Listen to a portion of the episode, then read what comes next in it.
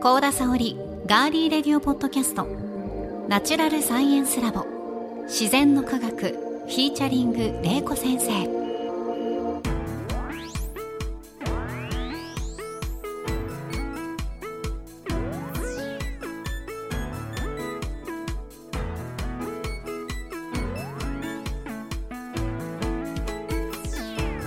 皆さんこんにちは。ガーリーレディオポッドキャスト。ガリレディパーソナリティの高田沙織です。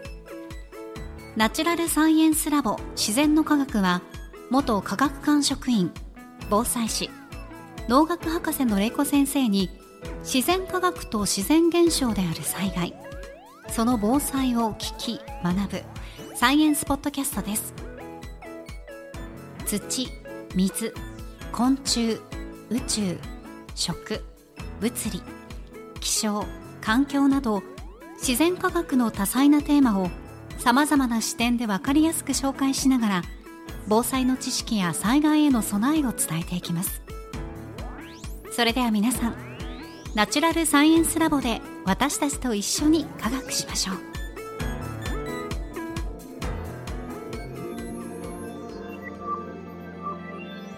まずはこのラボの先生をお呼びしましょう。玲子先生です。よろしくお願いします、はい、お願いします。先生今日なんともう12月29日でございます。ああもう年末 もう年も終わりですね。そうですよもう今年も終わってしまいますけど、うん、まあ毎月レコ先生にテーマを決めていただきながら皆さんと一緒に学んでいるこの自然の科学。1年の最後の月12月のマンスリーテーマが温泉の科学をお送りしてきました、皆さんいかがでしたでしょうかね。前回までは玲子先生に温泉とは自然災害と温泉。温泉の歴史そして温泉の効能について教わってきました。さあ温泉の科学の締め。先生今回はどんなお話でしょうか？今回は、はい、もうあのえーと、お気に入りの温泉とかおすすめしたい温泉であったりとか、はい、行ってみたい温泉の話をしつつ、はい、あの温泉トークをあのしてみたいなというふうに思います。温泉トーク、はい、いいですね。はい。えじゃあまず先生お気に入りの温泉そうですね。いくつか教えてくださいはい。あの私は親戚が東北にいることいますので、はいうん、結構東北はあの温泉地が多いんですよね。そうですね。はい。いつも行くのがですね、実は上山温泉っていうところ。上山温泉、はい。はい、ところ何県ですか？あ、山形県。山形県。山形市の駅のすぐ近くに上山温泉っていうのがあります。はい、で、やっぱ東北に行くとやっぱ冬が一番よくって、冬にですね、あのこう雪が降ってる中。はいあの露天風呂とかに入るとあの結構あのお正月に近くに行くんですけど、うん、なんか一日の疲れあ一年の疲れが 癒されるかなというふうに年末の温泉ってなんか特別感ありますよね。そうですね、うん、でまあ東北山形ではね上沼温泉で、まあ、雪の中露天風呂に入るっていうのがまあ、私は一番のお気に入りですよね。はい、あとはあの宮城県の松島温泉っていうところがあって、はい、まあ、そこは実は露天風呂から朝日がこれ写真なんですけどこれノートに載せた方がいいのかなわかんないですけどこれ撮ったんですよ。温泉から。温泉の中に入りながら、うん、松島が見れてじゃあ海。海。あすごいですね。松島から朝日、こう日の出が見えるので最高じゃないですか、うん、すごくねこれはね景色も綺麗ですしやっぱりその目で楽しめるっていうのも大事ですよね、うん、そうなんですよ、うん、もう本当にねあの年末年始に行くと最高な温泉ですよね。なかなか年末年始に温泉に入れる先生は 貴族系ですよ先生。なんかその庶民じゃなくて貴族系ですよ。そこしかねそこしか。入れいけないもんですからそうですね、はい、確かに。忙しいですからね。そう行ったりして、あとまあ蔵王温泉ですね、蔵王さん。有名。うん、はい、そこは本当硫黄泉で、うん、もう硫黄の匂いがねすごいんですけど、まあ外湯もあるんで、なんか外湯だとなんかあれかな、ちょっと昔行った時はあの水着とか着てみんな混浴みたいな感じで入れる。で岩盤が本当に黄色くなってたりするので、はい、うん、あの強い硫黄泉もう温泉って感じのあの匂いのする温泉。に入りたい時は、まあ、座温泉に行くといいかなと思います。はい、あともう一つは八丈島の温泉が。八丈島。八丈島ですね。あそこはやっぱり伊豆諸島で、うん、東京から飛行機で1時間で行けるんですけど、ねはい、やっぱりあそこも火山の温泉なんですよね。あの昔はですね、えっと、あそこに地熱発電所があったんですけど、今ちょっと停止してるんですけどもあの八丈島ってあのすごく小さいんですあのひょっこりひょうたん島のモデルとなった島でそうなんですね、うん、島自体は車で一周1時間半ぐらいで回れるちっちゃい。島なのに7つも温泉があるんですよ。すごい。で見晴らしの湯とかもあってすごい景色がいいですそこも、うん、私はどっちかといえば、まあ、温泉の効能っていうより、まあ、景色とかその場所の雰囲気が、まあね、あの温泉は好きだなと思ってます。そうですね、はい。どうですか？温泉すごく行かれてるんですよね温泉好きですね。あのもともとその観光に携わるお仕事もそうなんですよ。はい、うん、だったので温泉すごく好きでちょっと今日はあの玲子先生にプレゼンをねしようと思いまして、まあ、私の中では先生に行ってほしいおすすめの温泉、まあ、あのガリレディのディレクタープロデューサーの足立剛さんにも前プレゼンしたことあるんですけど、長野県松本市にある扉温泉というところが扉。はいあの扉の字、はい、扉。ここ先生がこの12月温泉のねお話で教えてくれたように、うん、昔からこの扉温泉のある一帯は神様たちが冬至に訪れる場所だったと言われていて、うん、天の岩戸を担いだ天の田力小野命ことちょっと上手に言えないですけど、はい、うん、もうここを訪れたって言われてるんですけど、あの扉を開けるの扉ですね。はい。で泉質はアルカリ性の単純泉です。はい。でこうおすすめの宿は明神館って言って、うん、明るい神の館、うん、えー、そこの神様の名前がついてるんです、ね、そうなんです。さすが玲子先生、神々が当時に訪れたという伝説があることから神様たちの宿ということで明神館っていう名前になってます、えー、はい。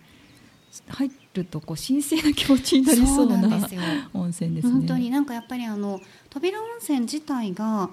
多分お宿が明神館さんともう一つぐらいしかなかったと思うんですけど、うん、私覚えてる感じでは、うん、でその扉温泉さんはあのかなり、まあ、広広めではあるんですよ、こじんまりっていうかよりはちょっとこうちゃんとしっかりあのした感じのお宿なんですけど、うん、階段を降りて下に行くと露天風呂があって、うん、そこがすごい素晴らしくて、うん、でやっぱりアルカリ性なので、まあ、ちょっとなんかあの体にいい感じぬるぬるしたね。そうなんですよ、うん、美肌のねそうなんです。はい。女性にはおすすめかなと思います。でもう一個はガリレディで紹介したんですけど、うん、私あのもう何回行ったかなっていうぐらいの長野県阿智村にあります昼神温泉昼神温泉行ったことあります、はい、もう最高ですね、昭和48年に発見された温泉地なんですが、うん、詳しくはガリレディのエピソード何かを忘れたんですけど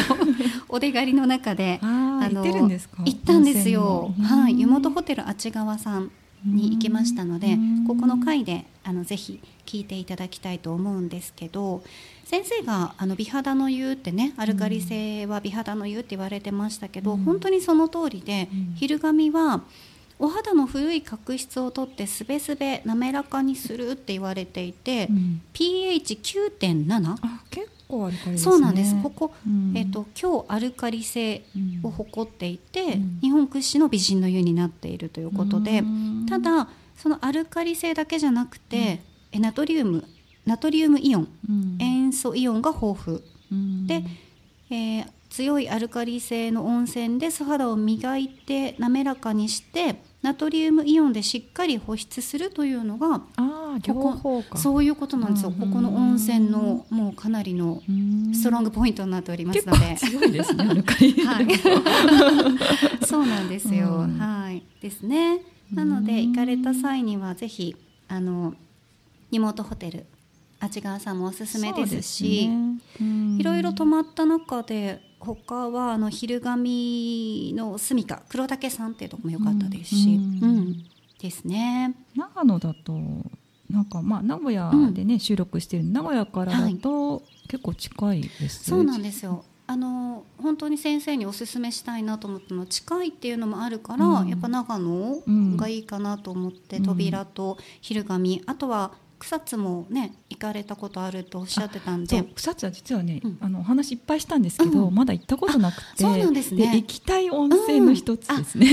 うん、いいね草津行ったらあの渋温泉とかもぜひそこはあのもっと当時に特化してる温泉になるので、昔から、そこもおすすめですね。そうですね、はい、いいですね、そう当時にね、でできたら行きたいですよね。いやなんかね自然の科学で温泉地ロケとかしたいですよね。あと最後に先生におすすめなのは、あのこの冬の時期なので石川県にいて能登半島の和倉温泉に泊まったりとか、まあ、北陸たくさん山城山中あわらとかありますけど、ああいったところとかあと兵庫の、えーと、と城崎温泉、うん城に咲く、えーと、岬の先ですね、山崎さんの先、そこあたりに冬の時期行くと料理が美味しいです。カニカニが出てくる、うん。なね、なのでカニ食べ行こうでぜひ。食の楽しみっていうのもそうですね。必要っていうあの医学的にね、はい、これそうそう前回のねね。お話ありましたけど。そう兵庫有馬温泉もね今回。い。っぱい話したので、はい、有馬温泉も行きたいなっていいですね。雰囲気いいですよね、まあ、東北も実はね、うん、あの飛行機で今1時間で行けるんですよ FDA とかで。1時間で行けるんですね。1時間で小牧から行けるんで、うん、まあ、ちょっと足を伸ばして、はい、うん、行くのもいいまあ、天地効果として 雪の中の温泉ってなかなかいいですよ。いやいいですね、うん、だからあのいてもし機会があれば、行っていただけるといいと思いました。宮城の松島温泉ちょっと行きたいですね。松島はいいですね、めちゃくちゃ行きたいです。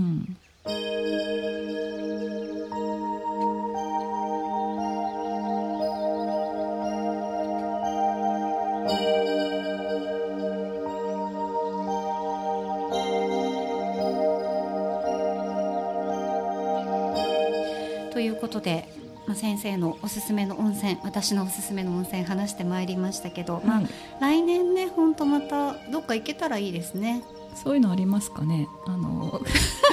二人してあのね影の人を見ておりますけど、あるといいですね。そうですね。うんあれも忘れてないですよね先生あの酒蔵行きたいね酒蔵は2025年ですね。2年後ですね。行きたい。そういう、うん、まあ、お出かけ お出狩りはありますけど。お出狩りがあるので自然の科学で出かけるってなったら何になるんですかね。うん。おししぜ狩り？自狩りなんかそれはちょっとおかしいですね。火山に行くとかね。火山に火山を見に行くっていう名目でついでに温泉に行くっていう火山の。最高じゃないですか、はい、本当に、はい、それいいですね、うん、火山を見に行く火山に行く名目って言って温泉も入ってるっていうまあ火山に行ったら一泊したいですからね、うん、疲れますから。はい、そういうのあるといいですね。そうですね、はい、はい、ということで皆さんもいろんなね気になる温泉探してみてください。来年はどんなテーマを取り上げてくれるかかお楽しみに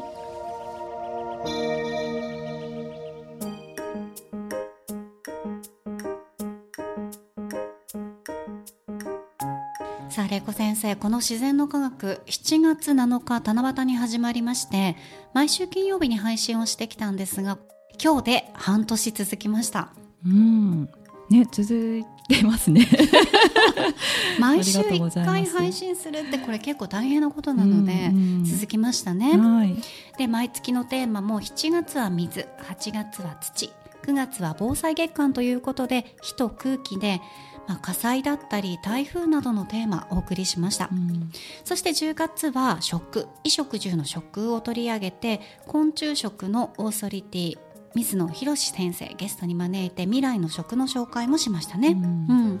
また先月は、えー、防災観光と防災視点のマイクロツーリズムをテーマに愛知妖怪保存会の島田直之さんをお迎えして2週にわたって妖怪伝承と防災のお話や街歩きのおすすめご紹介しました、うん、今回の後半はまあ本当12月29日の年末ですしこの半年間玲子先生のねこの自然の科学の歩みをちょっと振り返ってみようじゃないかと思ってます、うんうん、先生の中でどうですか？この20237月7日からの中であこれは自分の中でも伝えたいこと伝えられたかなみたいなこととか回とかありますか？そうですね、うん、なんかまあ一つのテーマ、例えば水とか土で、まあ、いろんな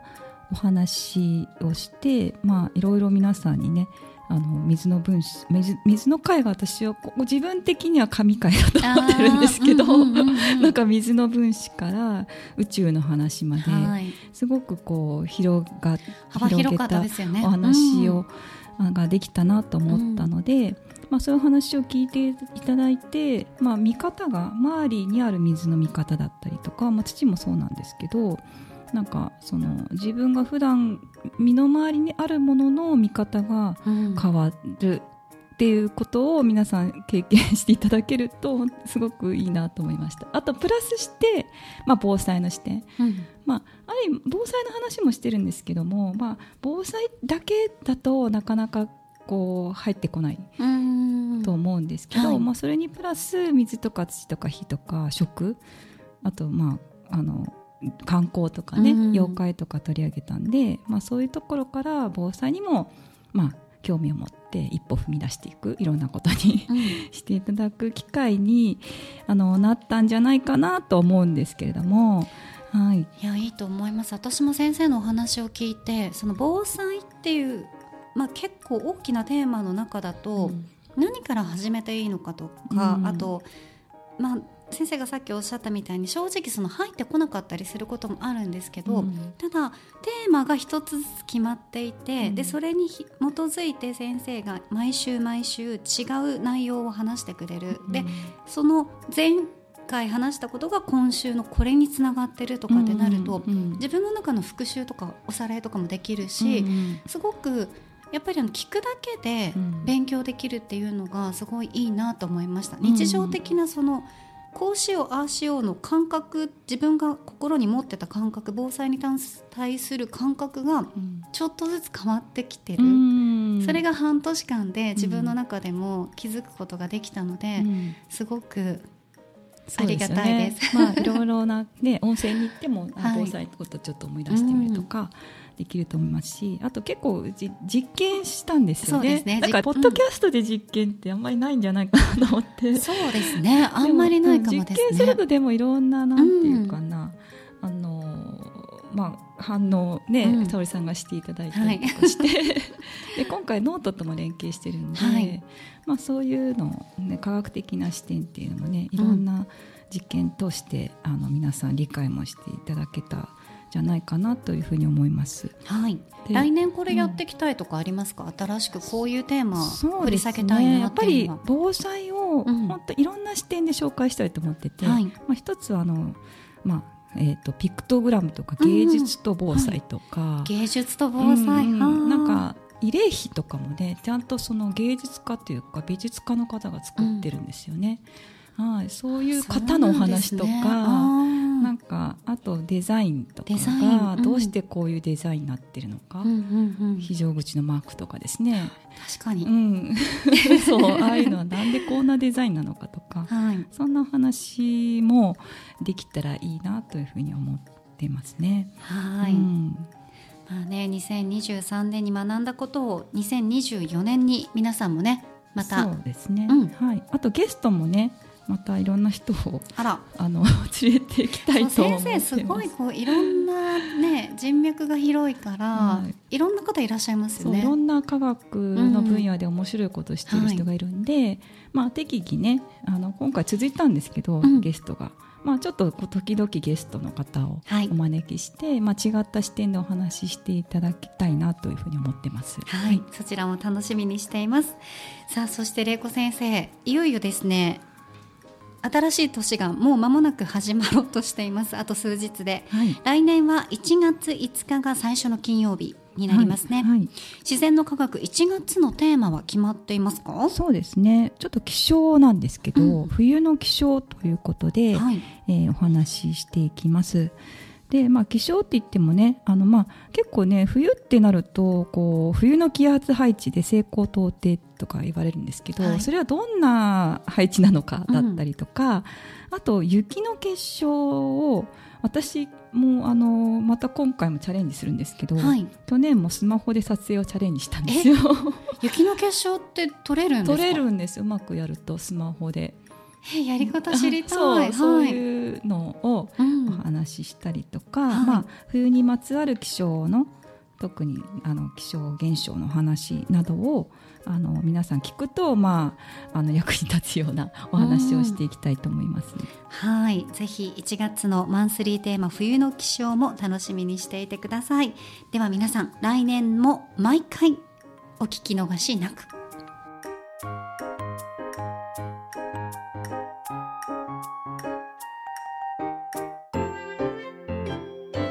この自然の科学は毎週金曜日に配信します。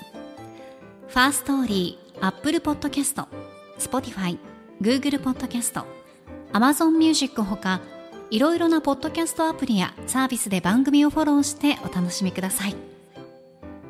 番組ツイッターのアカウントのフォローもお願いします。ご感想や玲子先生に聞いてみたいことは、お気軽にメッセージフォームやツイッターのメンション、コメント、引用リツイートなどでお寄せください。ハッシュタグはひらがなで自然の科学。自然の科学とガリレディ。ガリレディの2つをセットでつけてくださると番組スタッフがチェックできますのでよろしくお願いします。さあ玲子先生2023年も今日を含めてあと3日ということで、うん、まあ、毎回自然の科学では先生に、まあ、防災士である視点からワンポイントアドバイスだったり防災メッセージいただいたりしてるんですけどここがね皆さんぜひねあのノートとともに玲子先生のノートとともにぜひ過去回とかまたちょっとこれ聞いて聞いてみたいなと思ったらその聞いたもののノートを振り返って読んでいただいたりとかするとかなり詳しく載ってますので、はい、ぜひ聞いていただきたいと思います。そうですね、はい、はい、そして、えー、半年やってきていろいろね先生もちょっとおしゃべりかなり得意になったと思うので 先生どうですか？一言リスナーの皆さんにメッセージをねここでいただきたいんですよ。これ先生の番組で私アシスタントですからね。いいそうですね。私はどっちかといえば沙織さんにね、一緒になんかもう盛り上げて。ちょっとこうねあのいろいろこう私がずっと喋ってる時もあったと思うんですけど。教えていただいてるので、はい、はい、いろいろねあのやり取りしながら、うん、まあ聞いてってまああの楽しい番組にあのしていきたいなと思ってます。はい、うん、では来年も先生どうぞよろしくお願いいたします。お願いします。はい、ではガリレディ自然の科学ここまでのお相手は？大場玲子と私高田沙織でした。じゃあ先生ここ一緒に言いましょうか。はい。最後ね。はい。じゃあ私が皆さんって言いますので先生が良いお年をって言ってください。はい。いきますよ。はい。それでは皆さん良いお年を。来年もどうぞお楽しみに。